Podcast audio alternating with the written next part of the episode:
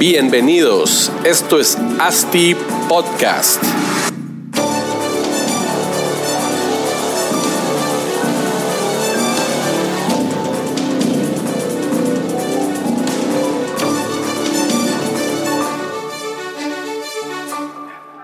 Bueno, bienvenidos a ASTI Podcast, episodio número 12. Aquí me encuentro hoy, 30 de mayo, eh, en Ciudad de México, en la Expo Real Estate México 2019 y conmigo se encuentra Nacho Torres, socio fundador y director general de 4S Real Estate, empresa internacional que apoya inversionistas y desarrolladores a la conceptualización de proyectos extraordinarios.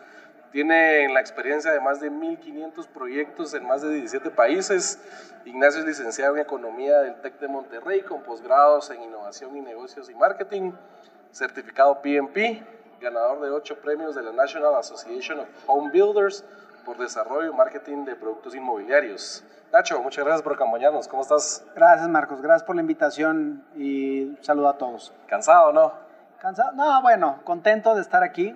Este, este evento siempre aprendes algo nuevo. Claro. Ves, ves a gente, amigos, clientes, este, y bueno, eh, siempre, siempre es bonito ver al medio, ¿no? Y aprender algo diferente. Muchos talentos se juntan. Te vuelves a topar con todos los clientes aquí. No, y, y, la industria necesita mucho conocimiento. Todos estos eventos ayudan a que ese conocimiento se empiece a concentrar y tener un beneficio para la industria, que es una de las industrias que, que, le hace falta conocimiento, le hace falta innovación, cambios, mejoras, ¿no?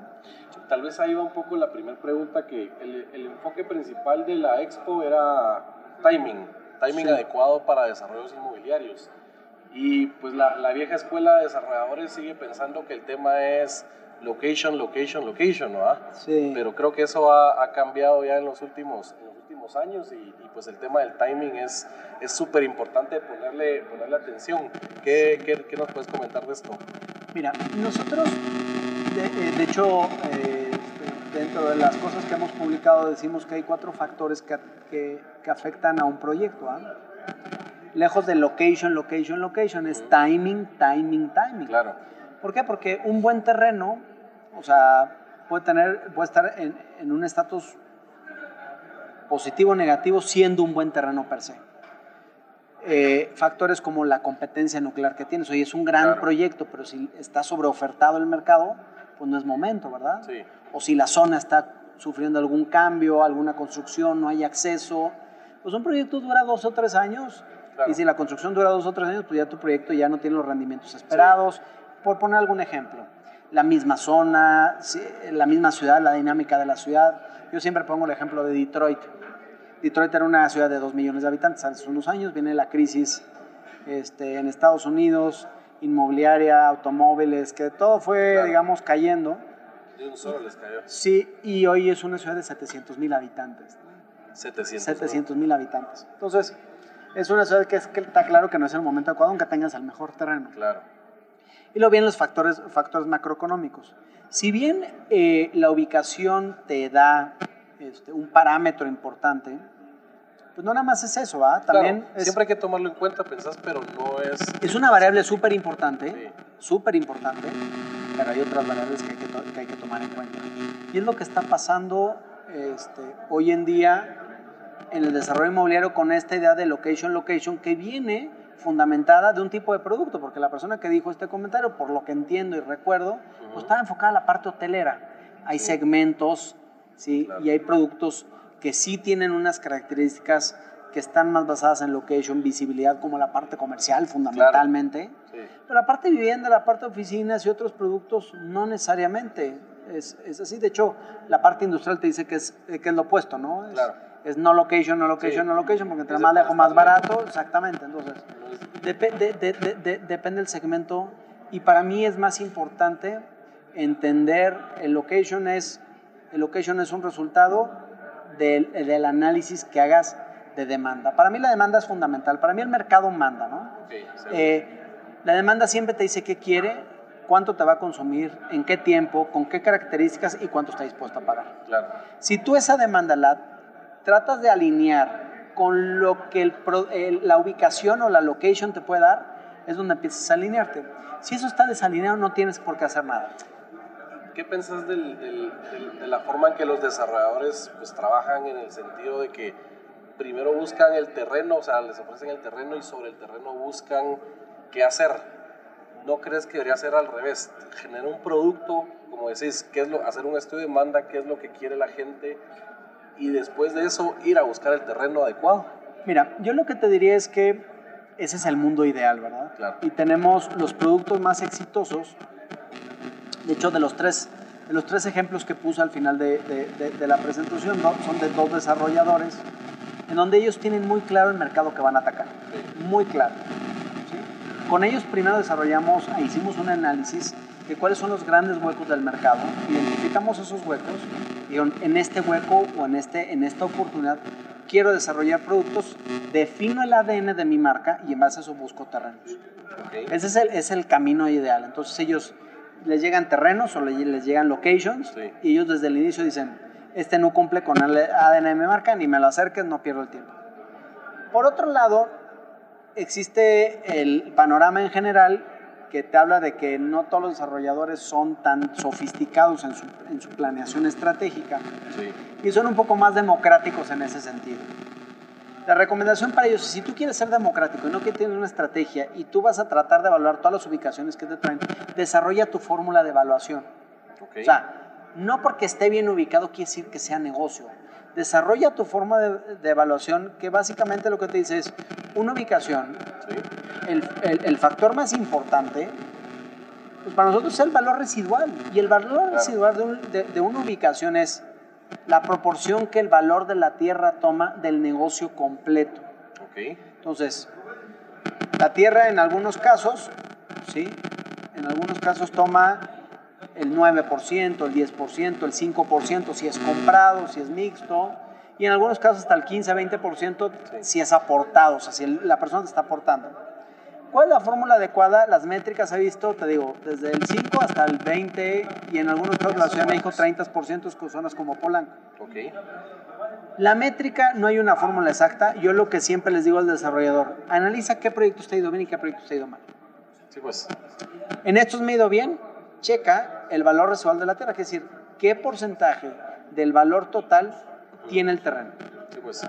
Y esos proyectos exitosos vas a ver que tienen una tendencia siempre, un número que se va a aparecer. Ese es tu número mágico. Ese es el que hay que buscar. Ese es el que tienes que analizar. Claro. Decir, oye, tengo, tengo mi métrica, oye, es un producto que más o menos conozco, porque también si tienes Medido sobre ventas, decís, ¿verdad? medio sobre el valor total del proyecto, Ok. que debe ser el volumen de ventas completo. Correcto. Eh, en este Y caso, has visto hasta 20%. hasta más, Más hasta, del 20. a- a- hasta, hasta, hasta más. Obviamente cuando metes más, ¿cómo se llama? Cuando le metes más giros en un producto, lo haces más mixto, pues lo diluyes, dil- Sí, pues, di- di- diluye- di- se diluyes la tierra, pero este, he visto números como zonas como Polanco, Ujú. que en la Ciudad de México están súper restringidas, en donde toma el 30%. ¿Sí? Sí, es bastante. Es bastante, pero no es lo mismo el 30% en Polanco que llevas tres o cuatro proyectos en Polanco y digas, es, es el 30% Claro. y ya sé que así es. Sí, pues, y cuando me llega el 40 ya lo voy a echar para atrás, pero ya sé que es el 30. Ok. A que de repente tomes un 5% en una ciudad y que tomes el 30% en otro. Sí. O sea, no hay economías de escala. No, no, no conoces el producto. No es lo mismo ser oficinas que ser vivienda. Entonces Seguro tú que tienes no. que decir, oye, pues yo me voy a enfocar en vivienda, me voy a enfocar en, oficinas, a lo mejor soy un poco más democrático en mis segmentos. Pero yo sé cuál es mi número mágico. Entonces analizo el terreno, defino mi número, defino mis, mis reglas como desarrollador y eso es lo que tienes que, que- que decir. Sí, pues y con eso se hace la negociación. y si Claro, digo, pues, claro, y ahí defines si es un terreno bueno o malo, dependiendo tu fórmula mágica. Claro. Y hay veces que tendrás unos productos un poquito más comerciales, un producto más, más llamativo, menos llamativo, un segmento más alto, un segmento, vas a ir variando esa parte. Sí, pues. Eh, creo que para mí es la fórmula correcta de cómo, de, co- de- de- de- de cómo hacer las cosas, como un análisis preliminar, y después de ahí ya vas a analizar. Final los otros, los otros costos que pesan sobre un proyecto como la comercialización, la construcción, van siendo básicamente los mismos, ¿verdad? Claro, o sea, Dependiendo- no puede ser la columna. del segmento que le estás vendiendo, pero o de cómo es tu estrategia de ventas. No puede ser va la columna más, más delgada, no puedes meterle Correcto, menos acero, sí, no puedes no ponerle mismo. fachada. O sea, hay cosas que son como ya, como que ya muy básicas, que Sí. no tienen mucho No, y margen. sabes, segmento B va a ser 500, 600 dólares por metro cuadrado. Y si va a ser segmento C, va a ser 400 dólares por metro cuadrado. Si quieres ahorrar en, los las partidas de construcción, lo que va a pasar es que se te va a caer el edificio. ¿No? Entonces. eh, O vas a hacer un, un edificio feo porque no le vas a Claro, poner buenos claro, acabados. Exactamente, entonces ¿Verdad? son esos factores que, que, o sea, eh, la tierra sí es un factor variable. Claro. Este, y obviamente, este, como te digo, o sea, y en lo que nosotros decimos, la tierra vale por lo que le puedes poner encima. Sí. Así de sencillo. Eso es, eso es bien complicado porque a la hora de negociar con, con terratenientes está ese, ese valor sentimental. Sí, ¿Verdad? que eh, cuesta. Sí, es, cuesta. es- ese valor de cambio es, es, es- es dif- es difícil. Yo siempre digo que el valor de cambio es el doble del valor, del valor, del valor residual. Ok. ¿Por qué? Porque es el valor real del mercado más un doble de todo ese amor y ese sentimentalismo que le pones. Es que yo aquí nací, y es que aquí... Sí, güey, pero a mí no, al mundo no le importa que más, tú la, hayas... más la casa que tienen encima que creen que tiene valor para el Exacto, que te cuesta tirarla. Sí, ¿no? cuesta. Entonces, eh, creo que esa parte de valor residual es, es bien importante que, que se analice. El mensaje más que el valor residual es que definan su métrica, definan su Claro. fórmula y digan, oye, lo evalúo. Y después estás un paso, un paso secundario en donde ya tratas de, de- de analizar cómo está el entorno, haces un estudio, le preguntas al mercado, haces así. Primero hiciste hipótesis para hacer los números ya validas esa parte y ya lo tienes un poquito más Ya, cerrado. ya haces un estudio de factibilidad más formal. Haces para... un estudio donde ya tienes cierta certeza del mercado y, y cierta certeza de que tienes un parámetro con el que te sientes cómodo, que, que la tierra no te está ahorcando, ¿va? Claro. Porque la tierra puede estar ahorcando tus finanzas y luego si tienes alguna variación de mercado hacia abajo en cuestión de absorciones, Sí, se te, te mata. te mata la... Y hay desarrolladores que entran apalancados desde el día uno con la tierra. Sí. Eh, Imagínate, súper apalancado, se bajan las absorciones, sí, se esfuma la utilidad. correcto. Se que esfuma la utilidad. Exactamente, exactamente. No, no, no le ponen el, el valor al Sí, tiempo. sí, exactamente. O sea, entonces ahí te das cuenta cómo hay mucha gente donde no desarrolla su fórmula. Claro. Creo que es importante que desarrollen su fórmula. Son más desarrolladores empíricos que solo. A gusto, ah, tengo experiencia, ya lo hice. Sí, Cada pedazo de tierra es único, cada pedazo de tierra es, es, es- es- diferente. Eh, yo digo que, los- que, que- que la tierra son, como- son como los humanos. Tú Ajá. puedes tener human- eh, hermanos o gemelos que se parecen pero no son los mismos. claro. ¿no? Personalidad Entonces, distinta. el, el pedazo de tierra de al lado es, es diferente, una calle, una vista diferente, cambia de- el- la percepción, entonces siempre es importante hacer ese, ese análisis. ¿no? Y Nacho, y nos, y nos comentaste de otros factores que ves importantes, aparte del location y el timing. ¿Cuáles son otros- los otros factores que Los cuatro factores que tienes que, que, que, que, que tom- que tomar en cuenta es, como te decía, el, el entorno competitivo, Ok. el, el entorno competitivo, qué está pasando en la zona. Ujú. Sí lo puedo hacer, sí es negocio, pero hay una sobreoferta de producto, tienes que esperarte. Claro. ¿Me explico? De esperarte, ¿por qué? Porque si no llegas y, y, y- y ese pastel que ya tiene un tamaño, pues lo vas a rebanar todavía más y cada quien se queda un pedazo con un pedazo más chico. Claro. Eh, la zona, este, a veces la zona eh, te puede dar señales equivocadas. Las zonas en regeneración, de repente la primera impresión te da números más abajo y puedes dejar pasar un negocio importante. Sí. Porque la regeneración, sobre todo en zonas céntricas, genera plusvalía, Claro. genera, genera ventas, genera, ¿cómo se llama? Este, ¿cómo se llama? Gen- Genera, genera movimiento, ¿no? Entonces hay que evaluar esa zona y, como te decía, el, el entorno competitivo de la ciudad, en qué, en, qué, en qué situación está. La ciudad está en una economía creciente, decreciente, por ejemplo, Sí, pues. tenemos en México ciudades enfocadas al petróleo, el petróleo en México va en notable decrecimiento. Ok. ¿Por qué? Porque ya no estamos sacando petróleo, porque no producimos suficiente petróleo y porque el petróleo en algún momento va a dejar de existir como Claro. fuente de como De fuente energía. de como fuente de energía. Entonces, este esas ciudades Sí, pues hay que tomar en cuenta que, que- que la ciudad va a ir, va a ir bajando su... va a ir bajando a menos que se nivel. a menos que se re, re- ¿cómo se llama? Tengo una reingeniería. Yo tengo familia de descendencia española, mi papá es español Ujú. y él nació en Bilbao. Sí. Y nosotros tenemos mucha correlación con una ciudad, con, con esa ciudad, y entendemos, para mí es uno de los ejemplos urbanos más interesantes a nivel mundial. No tiene tanto ruido el lo que hizo Bilbao porque es, es una ciudad de un millón de habitantes, no, no se compara contra un Madrid, un Barcelona, un Sí, Sevilla que tienen, que tienen mucho, mucho más población, pero es una ciudad este, en donde era altamente industrial y con mucha petroquímica. Tenía Petronor, que es una, una empresa de, este, de, ¿cómo se llama? De, de,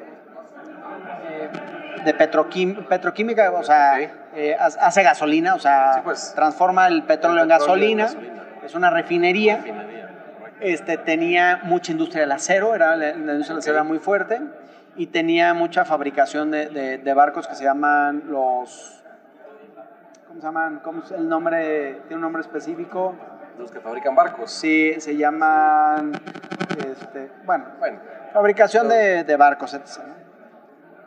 La industria del acero desaparece, la industria petroquímica la compra Repsol, entonces, de cierta forma, el mismo corporativo se sale de Bilbao. El banco BBVA es de Bilbao. El corporativo se va a Madrid. Este, desaparecen los aserraderos. Este, eh, entonces, la industria principal de, de Bilbao Ujú. desaparece, ¿verdad? Claro. Siendo la región, el País Vasco es la región con el ingreso per cápita más alto a nivel, a nivel España, ¿no? Por toda esta, por toda esta, digamos que toda esta industria para el tamaño. Desaparece y la ciudad empieza, en- entra en unos años de crisis, se reinventa y hoy en día sigue siendo la ciudad con el... ¿Cómo se reinventó? Eh, primero se reinventó una ciudad de servicios. ¿sí? Eh, atrajo muchas empresas, los servicios financieros son, son, son, son bastante fuertes. Se fue ¿Por BBVA, incentivo, el BBK salió, fiscales? Iberdrola, que es una, es, una, es una compañía de generación de energía renovable, está, tiene ahí su corporativo.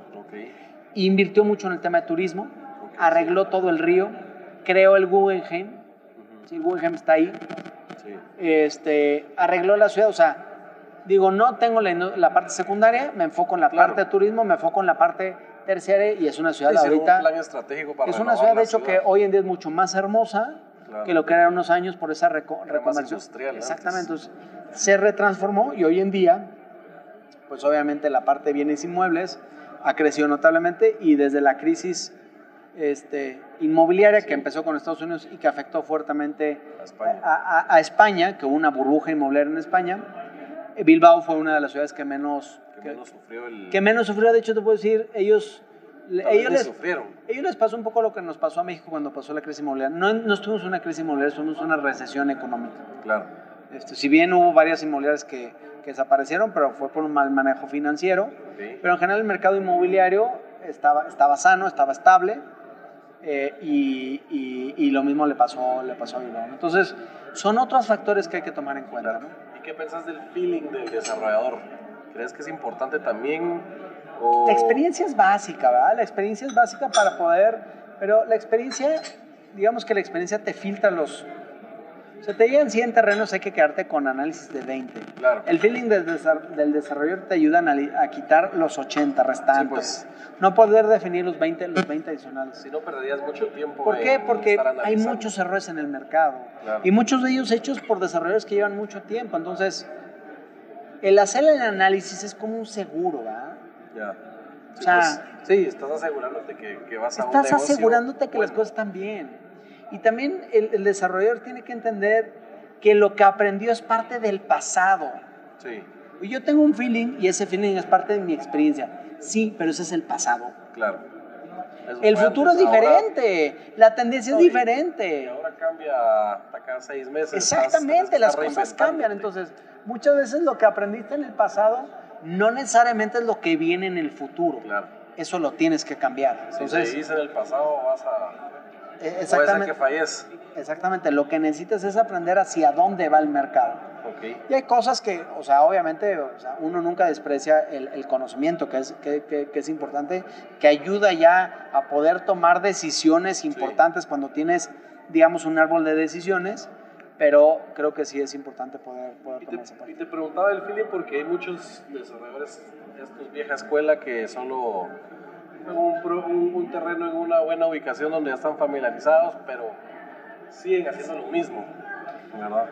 Mira, nosotros este, sí hemos visto de cierta forma una evolución en ese pensamiento. Ok. Eh, hace muchos años cuando empezamos, hace ya 13 años que empezamos, inicialmente tenemos dos tipos de clientes, ¿verdad? los que nunca les tocábamos las puertas y los que con una hambre impresionante decían, ven y ayúdame. Después, con el pasar de los años, ya que habíamos trabajado con todos los que queríamos trabajar, pues tuvimos que empezar a tocar otras puertas y poco a poco hemos ido, nos han abierto esas puertas Sí. este, y hemos visto cómo ya el mercado se está dando cuenta Sí, pues ya que los, los otros lo están haciendo, se dan cuenta que si no, lo hacen o y no que se suben las, barco, o sea, que los huecos desatendidos cada día son mejores, son, pe- Claro. son menores, perdón. Entonces ya no es creo, es tengo que saber en dónde, en dónde estoy, hacia dónde voy, para encontrar esos nichos, porque ya ahora sí ya hay oferta en el mercado, ya, ya hay variedad, ¿verdad? Entonces, si haces lo mismo, al o sea, si, si tu producto tiene las mismas características de lo que hay en el mercado, el mercado se satura. Sí, seguro, nada, más, más de lo mismo, ya la gente no sabe qué escoger. Y ahí vamos un poco al tema de cómo segmentas tus proyectos para enfocarte en ese, en ese nichito, ¿verdad? ¿Qué, qué, qué tan fino crees que hay que, hay que segmentar? O yo siempre he tenido la duda, ¿qué tan grande tiene que ser una población de una ciudad para poder ver qué tanto segmentas ese, ese Mira, ese- la segmentación siempre la, la- la tienes que transferir en capacidad de ventas mensuales. Ok, Entonces tú vas definiendo diferentes nichos. Siempre en un estudio, nosotros siempre, hay muchos desarrolladores que nos gusta que yo les presente la parte demográfica. ok. No, sáltate la parte demográfica. Pero la parte demográfica te dice cómo estás ahorita. Tú siempre tienes que poner la parte demográfica con lo que hay en la zona, lo que te dice tu estudio de demanda y compaginar. Ok, Si tú ves que un giro tiene una mayor proporción que otro giro en comparación al- a, la, al- a la composición general, quiere decir que hay una concentración importante. Ese segmento es el que tienes que atacar. ok. ¿Me explico? Sí. O sea, por ejemplo, vamos a decir, oye, el 20% del mercado meta son solteros. Sí. Oye, en esa zona hay una concentración del 30%. Es un segmento ganador. Claro. ¿Me explico? Ese segmento es el que tienes que atacar. Oye, ¿es el 15? No. Porque si el tamaño del mercado es del 20 y ahí nada más hay el 15, quiere decir que no es una zona, tiene menor participación, no es una zona enfocada a ese segmento. Sí, pues. Entonces vas enfocándote a los segmentos que vayan ganando. Pero tienes que tener bien, bien esa data entonces para. No, claro, tienes que... ¿Cómo nosotros- haces en lugares donde no hay data? O sea, hay que levantarla. Sí, no, mira, hay diferentes, hay diferentes herramientas. Este, hay países en donde tienen un sistema de, No, hay países de, en Estados Unidos, vos de información. mapeas un punto y hasta te dicen cuántos son Sí. hombres, mujeres, de qué raza son y Creo, creo cuánto que es, compran. creo que es una de las grandes oportunidades que tienen los países latinoamericanos. Este, la calidad de la información que existe es, es a veces incierta. Sí, Yo creo que los institutos de estadística de, a nivel Latinoamérica tienen que mejorar. no, muchísimo. Eh, Guatemala, el último censo es el del 2002. 2002 sí, Y es- ahorita le acaban de levantar uno que este año lo, se presenta, pero del 2002 al 2019. Sí, es muchos años. Creo que eh, el, el, eh, digo, un balance entre costos sí creo que es cada 10 años. En México el fuerte es cada 10 años y se hace un, un, digamos que un muestreo estadístico cada, cada 5 años, Sí, pues. este, que te da una buena actualización. Demográficamente, cada 5 años en Latinoamérica vemos cambios demográficos. Es bien importante por eso cada 5 años levantar información porque Para ver de- va. tú puedes proyectar de aquí a 5 años. Después de 5 años ya no puedes proyectar el producto. Sí, pues. ¿Por qué? Porque cambia. Cambia, Claro. cambia. Los divorcios de sí. Entonces, mie- miedo meterse un- a, un, a un proyecto que sea más de 5 años de duración. No, lo que haces es, o sea, hay, hay variables que puedes delimitar, ¿verdad? O sea, Sí. decir, oye, la mezcla de vivienda, oficinas, proyectas, porque tenemos estadísticas de, de, de- de cre- de crecimiento, lo que sí no puedes definir es cuál es el producto específico. Ok. Por ejemplo, oye, tienes un master plan, dices, oye, esta mezcla la voy a poner para vivienda, voy a definir las primeras etapas, vivienda sí, ¿de qué pues. tipo y qué características? Departamentos, casas, townhouses, una recámara, dos recámaras, tres recámaras. Proyectar una, dos, tres recámaras después de cinco años es una Sí. verdadera estupidez. La verdad es que sí. ¿Por qué? Porque no sabes cuál es la tendencia. Claro. Puede ser que cambie y no te vas a casar con algo. Claro, hoy. exactamente, exactamente. Pero Entonces, el master plan es simplemente dejar las áreas establecidas para, para cierto uso. claro, ¿verdad? exactamente. Nacho. Sale. Yo creo que, que, que estamos ahí, no te Bueno. quito más tu, Marcos, tiempo. muchas gracias. Recordándoles, estamos eh, en agosto, en, Sí, en- 14 de en 14 de agosto en Guatemala. Vamos a tener curso de 50 lecciones. Están invitados, ojalá nos puedan, nos, nos puedan acompañar. Claro. Repasamos este, las 50 lecciones que consideramos las 50 lecciones de desarrollo inmobiliario que, que hay que tener como regla. de cursos un día, es más como un taller, es bastante interactivo. Ok. Vemos la parte eh, práctica, eh, la parte teórica sustentada con práctica, Ok. este, y vemos temas de costos, vemos temas financieros, vemos temas de mercado, eh, y después vemos diferentes eh, lecciones por, por porque aquí Por está muy interesante. Nos invitamos, nos encanta ir a Guatemala, Buenísimo. este, y nos vemos allá por, No, por allá en agosto. Muchísimas gracias por el tiempo. Gracias a ti. Buenísimo esta, esta expo, la verdad es que está, está genial, muy buena información, mucho valor que, Sí. que le genera a, la- a todos los invitados.